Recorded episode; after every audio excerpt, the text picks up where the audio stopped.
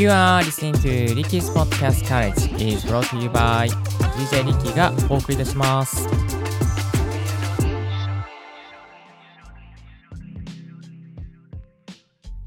Good morning! ポッドキャスト大学の DJ リッキーです。この番組はポッドキャストことを勉強できるポッドキャスト番組をお届けしております。ポッドキャストに関係する最新のテック情報や機材レビュー、海外情報、ライフハック情報を Apple Podcast、Spotify、スタンデー FM をキーステーションにマルチ配信でお届けしております。えー本日お届けするトピックはこちら。音割れしないように収録する3つのコツ誰もが1回は経験、まあ1回ないし2回ぐらいですね、経験するかと思うんですけれども、あの、ポッドキャストを収録していて、やっぱどうしても、あこのシーンで、この区間で音割れしちゃったとか、またはですね、たまにゲストの方をお招きして収録しているときに、あー、やべえ、全部音割れしていたっていうことがですね、結構ありますよね。ありますよね。えーこの音割れ問題ですね、なかなか難しい調整が、微妙なね、調整が必要なんですけども、まあ、その調整もさることながら、まあ、音割れしないようにする予防策とかコツは何かないのかなと思っていたときに、やっぱりね、あのーいろいろあるんですよ。えーそのコツをですね、今日はご紹介していきたいと思います。最初にですね、あの3つのコツをご紹介すると、こちらになります。あれ？間違えた。3つのコツは、コンプレッサーを入れる、ボリュームをピークに合わせる、テスト収録を何度もする。あ、また拍手ありがとうございます。はい、えー、そうなんですよね。あのーこの3つに限ります、えーこの3つが一番大事だと思いますので、今日は、えー順番に解説していきたいと思います。まず1つ目がこちらでしたね。コンプレッサーを入れる。はい、このコンプレッサーなんですけども、まあ、以前のですね、ポッドキャスト大学でも紹介させていただきましたが、あのーまあ、業界とかではですね、コンプ、コンプですね、コンプをかける、かけないとかですね、えーコンプって言いますね、コンプレッサーですね。まあ、プレッサーっていうのが、まあ、英語ですけども、プレスするっていうですね、まあ、そんな感じですね。あの小さい音はちょっとこう大きくしたりとか、大きい音はちょっと小さくしたりとかですね、なるべくあの、この、あの、高低差が、音の高低差がですね、えーないように、聞きやすいように、えープレスして調整するっていうね、そんな役割があります。でですね、あの、コンプレッサーですね、入れておけば、あの、音割れをすごく抑制することにつながっていきます。で、えーここでですね、あの、コンプレッサーありなしのですね、音をですね、比較していきたいなと思うんですけども、あのーコンプレッサーなんですが、今回かけさせていただく方法としましては、えーこの今使っているロードキャスタープロ2にですね、コンプレッサーがありますので、えーコンプレッサーありなしでですね、比較させていただきたいなと思っております。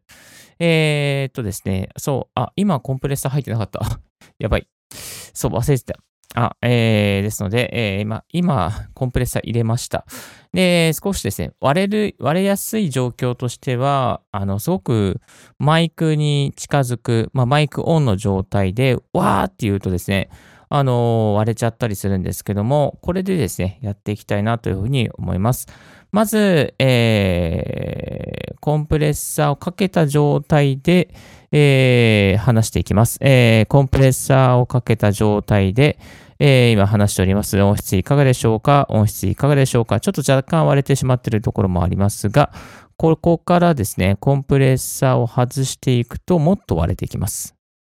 今、コンプレッサーを外していきました。えー音質いかがでしょうか？音質いかがでしょうか？コンプレッサーを外していくとかなり割れてしまってる感じがありますよね。えーこれをかけて、コンプレッサーもう一回かけていくと、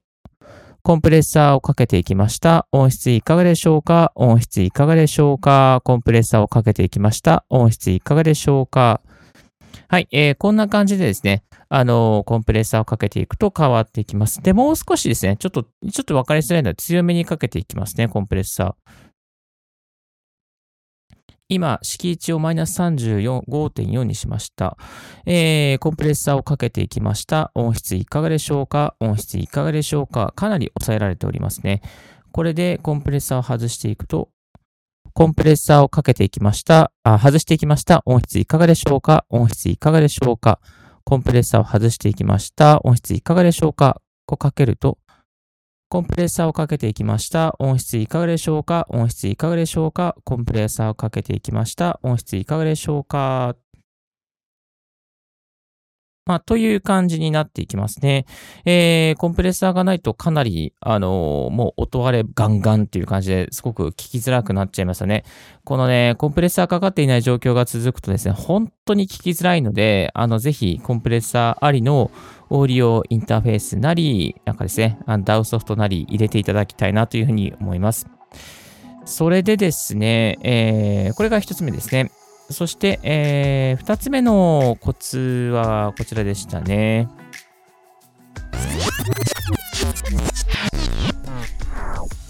ボリュームをピークに合わせる。はい、え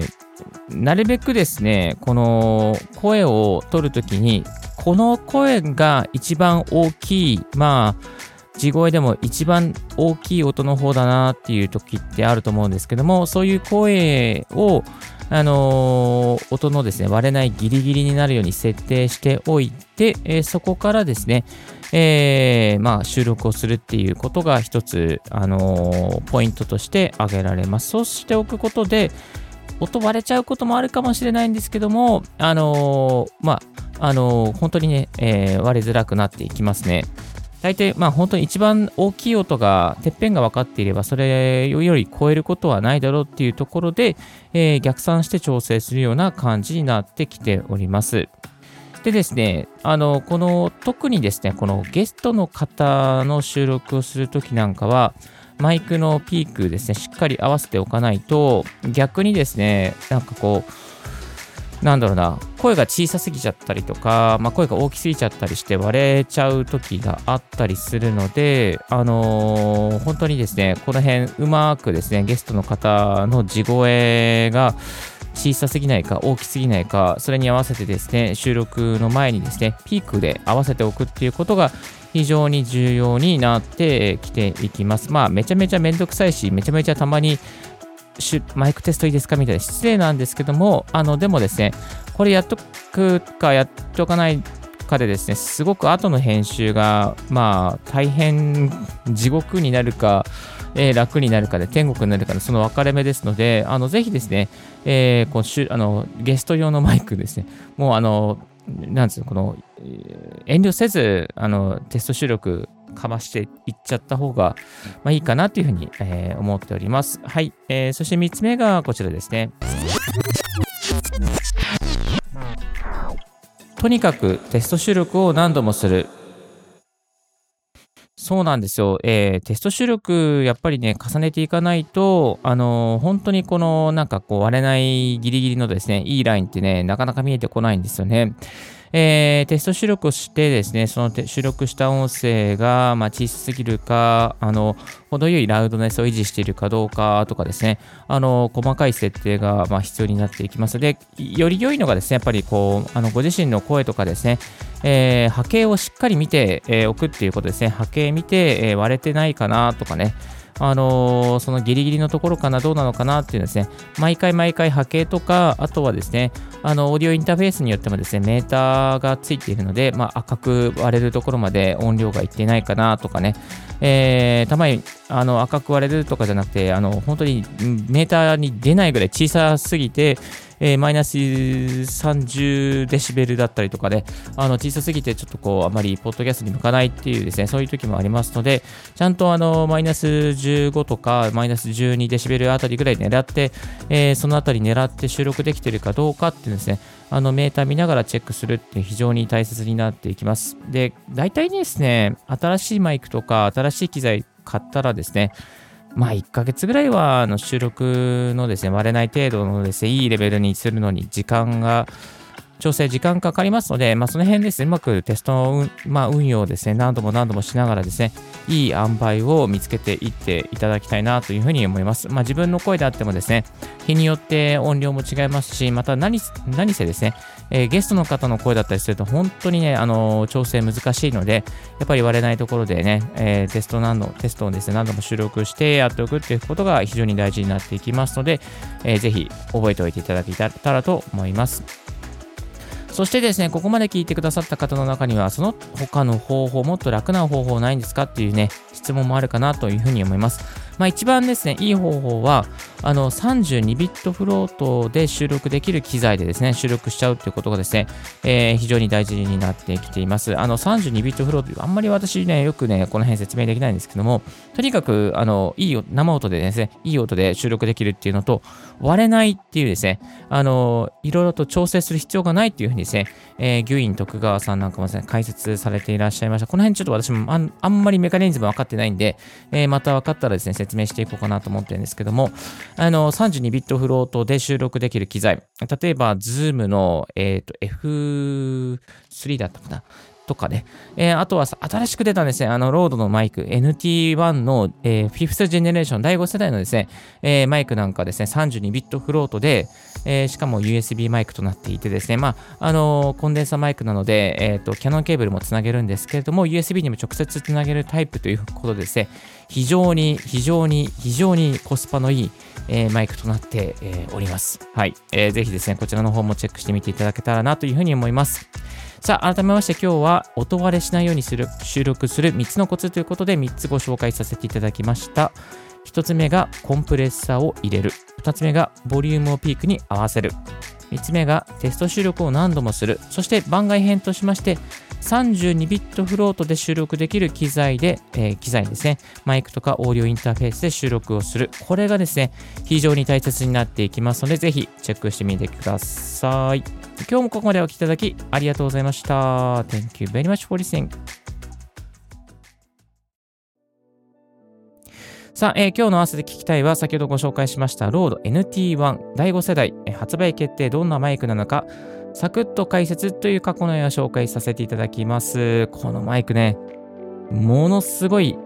ものすごいいいことが起きております。えー、ぜひこちらの内容もチェックしてみてください。オーディオインターフェースを持っていない方にもおすすめのマイクとなっております。今日のポッドキャストはいかがでしたでしょうか？リッキーのツイッターで毎日ポッドキャスト情報やライフハック、ガジェットに関する情報も発信しております。番組の感想は専用メールもしくは専用フォームから新着を聞き逃さないようにするには無料サービス登録が便利。あなたの朝時間にポッドキャスト情報をサクッとアップデートしていきますよ。Thank you for tuning, tuning Ricky's Podcast College. This podcast has been brought to you by DJ Ricky がお送りいたしました。Have a wonderful and fruitful day 素敵な一日をお過ごしください。神々ですいません。チャオチャオバイバイ。This podcast has been brought to you by DJ Ricky. やっぱりちょっと14分ぐらい話すとダメですね。ちょっと後半ダメだ。水飲もう。ではでは、素敵な一日をお過ごしください。バイバイ。